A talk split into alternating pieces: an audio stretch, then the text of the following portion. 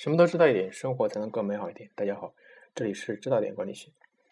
今天呢，我想谈一个有关于伟大企业和普通企业他们之间的区别的问题。其实这个问题我之前也谈的比较多了。伟大企业跟普通企业他们之间的区别其实是方方面面的。嗯，比如说伟大企业和普通企业他们之间的区别之一，可能在于。他们伟大企业有一个高瞻远瞩的这么一个领导人，他能够在很多事情发展之前，他能够预料到到他方他发展的方向。比如说《三国演义》里里面的诸葛亮，二十多岁躬耕于南阳，在刘备没有去请他之前，他心里已经有了一幅未来天下三分的这么一个这么一个局势。你想想，有这样这样一个人是多么多么的伟大，他以后的世世界的发展是完全让他的预言的方式。当然，可能这个有一些夸大，这个平时小说有一些夸大，但是实际情况中，很多的伟大的企业，他领导人就是有这个能力。很多情况下，他可能能够改变这个实发展的方向。但这是第一个。伟大企业和普通之间区别，还有就是这个时时势造英雄是非常重要。就是很多时候，伟大企业之所以伟大，就是因为它站在了正确的时间关口上，站到了正确的时间节点上。有的时候，你错过这个时间节点，你一个伟大企业也变也沦为一个贫穷企业。但是今天我想谈的不是这种问题，而是另一个问题，就是伟大企业跟普通企业他们之间的思维模式的一个区别。这是从最根本上的一个区别。伟大企业的之所以伟大呢，其实它从思维模式上跟普通企业就已经分开了。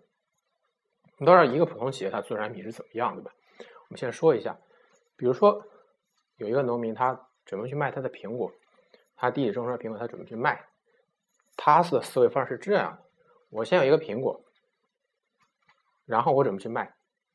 要告诉顾客这个苹果好在哪里，比如说它很香，嗯，我们用了什么技术？比如说我们啊没有打农药，或者说它有机的，然后它我们多么精心的去呵护它。OK，这个时候，然后你再告诉用户，比如说我这苹果卖多少钱，很便宜，你要不要买？但是这个时候是你你是没有说服力的，而伟大企业跟这种普通企业。它之间的区别在哪里呢？我有个设想，比如说你这样卖苹果行不行？我有一个，比如说我有一个信念，我首先有个信念，叫做 “Apple day keeps doctor away”，一个苹果一天让医生都躲开。我有一个信念，就是信念人可以通过自己对自己身体的这么一个控制。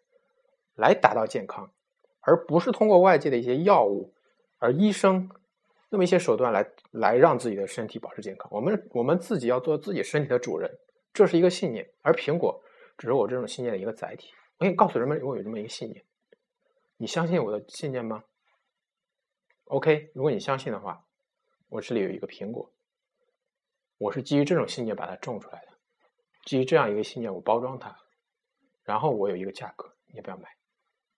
对，这完全不同的一个思维方式，是不是感觉后一种方式非常的吸引人？你是不是也想加入到这么一个自己能够控制自己身体健康、自己能够当自己身体主人的这么一个队伍中来呢？对不对？这是完全不同的一个思维方式问题。而其实呢，这个思维，这种思维方式。是有一个基于一个大脑结构的基础的。我们都知道，大脑其实分为两个部分，一个叫边缘系统，一个叫大脑皮层。所以这两个系统在进化上是有个先后之分的。大脑皮大脑边缘系统是首先出现的，而大脑皮层是在大脑大脑边缘系统之后出现。而我们都知道有这样一种情况，就是很可能。一个人，一个公司可能给他，比如年薪二十万、三十万，然后他还会说：“我可能在这里干的不开心。”然后他跳槽出去，自己创建一家企业，很可能这家企业一年的利润还可能没有他原来工资高，但是他就是做的很开心。这个这个决定，这个大脑机制是怎么样的一个决定过程？实际上跟我们刚才所说的两个系统是有关的。大脑边缘系统里有一个结构叫做下，叫做杏仁核。杏仁核分泌一种物质叫多巴胺。我们都知道多巴胺就是我们所谓的快乐源泉，快乐就是这种物质产生的，它是一种神经递质，就是细胞和细胞之间的神经递质。一旦多巴胺产生这种啊一一旦多巴胺这种物质产生，快乐就产生了。而如大脑边缘系统，如果你一个行为不能够触及到大脑边缘系统，你停留在大脑皮层的表面，大脑皮层的决策方式是什么？理性的方式是，比如说这东西值不值钱，给你多少钱工资，这个待遇怎么样，有没有养老，有各种设施好不好？这是大脑皮层决定。而真正深入到大脑边缘系统是什么样系统？它让你感情上依附它，它让你真正信仰它，真正喜欢它。实际上，我们都知道，我之前也讲过几期，叫做女性主义的崛起。实际上，我们现在做商业应该学习一种女性主义的思维，就是感性的思维。如果以你这个企业能够深入到大脑大脑边缘，能够让用户对你的东西产生感性。它就会产生一种非常神奇的效果。比如说，我以老罗现在做的 Smart Smartisan T One 手机为例，它它的手机现在遭遇一些问题，产能出现问题。但是你去它下面，他的那个微博下面留言的那些粉丝，你看他们留言，你非常的感动，你每次都非常感动，因为你很难想象这样这样一群粉丝是。没有拿到产品之前，就在翘首以盼，期待这个产品的到来，而早早的把钱打过去，而他们甚至都不知道这个产品什么时候到他手里，甚至都不知道这个产品长什么样。但是他们知道这个产品长什么样，因为他们早就看过这个这个东西的宣传图，这个东西的所有一切的材料，他们都知道。不管这个东西什么时候到他手里，他就已经相信。老罗一定能把这个事情做成，他已经有一个情感在那里。不管别的手机再便宜，别的手机再好，这样他就是不买，他就是要买老罗手机。然后他甚至不知道自己的排位是多少，什么时候要发到他，他们粉丝自己自发的把自己的订货的那个时间来在上在那个留言下面留出来，然后自己判断自己在什么样一个位置，这是一个非常令人感动的事。你你的顾客一旦你能够在情感上能够到达他的大脑边缘系统，能够给他一个信念，给他一个信仰的时候，你的企业可以说坚不可摧的。你就算你的企业有一天倒下了，你还是能够凭借这个东山再起。就这是一个王道。而如果你只是打到大脑皮层，你只是告诉他我这个苹果多好吃，我这苹果便宜怎么样？一旦有更好吃的苹果，一旦有更更便宜的苹果，一旦有各种质量更好的苹果出现，你就会被你的顾客无情的抛弃。这就是伟大的企业跟普通企业做起的一个根本的区别所在，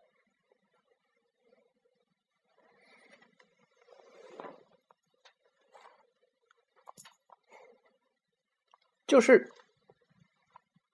你能不能真正的让你的用户信仰你，真正的让你的用户对你的产产品产生一种依赖，就是我们都知道，普通的企业去做产品。他做的品类越多，对他的品牌实际上产生的是一种稀释效应。你举个例子，娃哈之前做了一个叫做欧娃商城的一个东西，而且他这个商城呢，号称要卖奢侈欧洲的一些高端的产品，但是实际上这里又产生一个问题。大家都知道娃哈原来主营业务是什么？八宝粥、矿泉水。还都是低端的产品，路边大路货，随便几块钱就买到的产品，而你很难让人相信你这样一个企业能够做好一个高端的商城，你很难相信它这个高端商城里面不掺假售假，或者说不是用一些低低端的东西来替代，因为它那个形象就在那里了，你很难把那个形象迁移过来。但是如果苹果来做这件事，我们可以想象，如果苹果公司来做这件事，它完全不一样。它本来就是一个那么一个形象，那么一个创新，那么那么一个引领时代潮流的那那么一个公司形象已经树立到那里，人人们已经对它产生信念了。我我可以说，苹果不论不论做什么，它都会很成功。他就算明天，明天真的转行去卖真的苹果了，我相信他也一定能够做得很成功。虽然说苹果历史上有很多失败的产品的例子，但是他已经把他的信仰，已经有一批有一批叫做果粉的东西，果粉的人的存在，就是他无论做什么，这这一群就是粉丝，已经信仰他，不离不弃。而苹果当然也会对这种人有回报。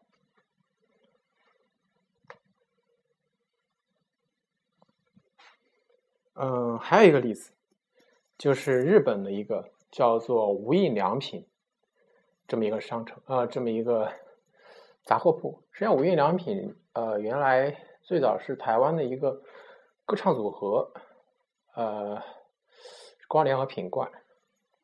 然后光良前段时间啊，品冠前段时间参加还参加了那个《我是歌手》，然后唱的还挺好听的。实际上，我其实我还蛮喜欢的，虽然最后。这个名次不是很尽如人意。无印说回无印良品，无印良品，他信仰的是把东西以最少的设计，以最原原本的形象传递给顾传递给顾客。呃，比如说你去他的店里，你看他的所有的东西都是素色的、白色的、米色的，或者说是呃棕色的，而。他相信的就是，我们应该还原这个东西的本质，而你你你很难想象他无印良品他现在做的东西有多少种？我告诉你，大概有六千种。你很难想象一个企业，他如果做这六千种东西，他还能够把这个东西每一件都卖的很好。你可以去，你可以去他的商场里，他每一件卖的都很好。他甚至有那种 CD 机卖的也很好。说这样一个做本人本身给别人印象是做杂货、做做衣服，然后做一些嗯洗刷用品这么一个企业，它能够把 CD 机卖的很好，你很难想象，但是它就是做到了。它的 CD 机就是有一种那什么复古那么一种还原事物本质的那一种精神还在那里，他的粉丝就是会信仰他，去追捧他。这就是一个伟大企业跟一个普通企业一个最根本的区别所在，就是。从他的思维模式开始，就已经产生区别了。OK，什么都知道一点，生活才能更猫一点。啊，这里是知道点管理学，今天就说到这里。